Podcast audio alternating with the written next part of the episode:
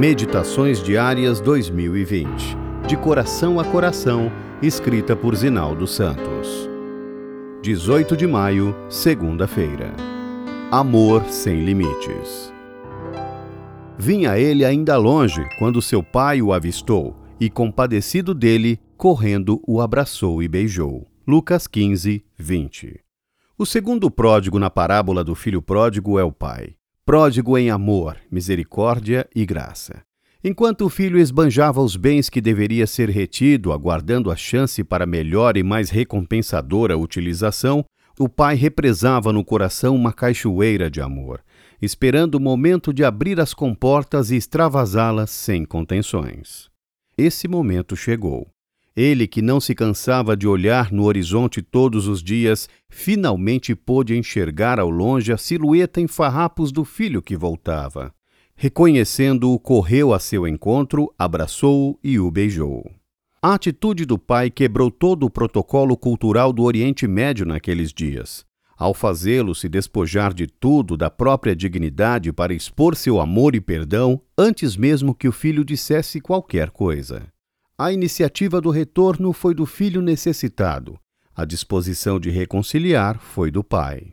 Pessoas de respeito na posição dele não corriam. Ele era um patriarca idoso, rico, que tinha autoridade, prestígio e trajava-se com roupas longas e especiais. Assim, o normal era caminhar com sobriedade e elegância.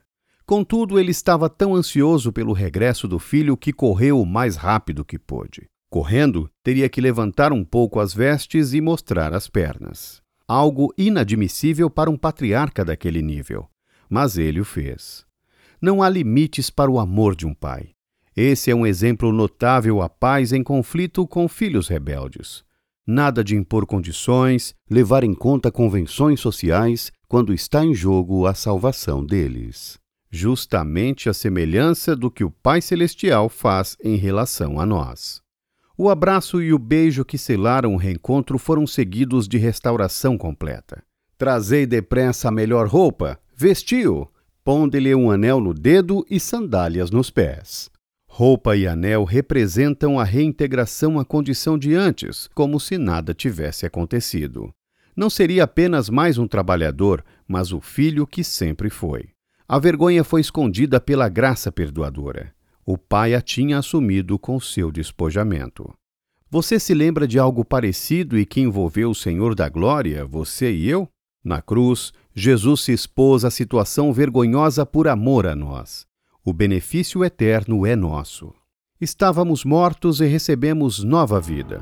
Perdidos, fomos achados. Dele somos filhos e filhas. Pela graça, herdeiros de tudo o que ele tem. A festa é nossa.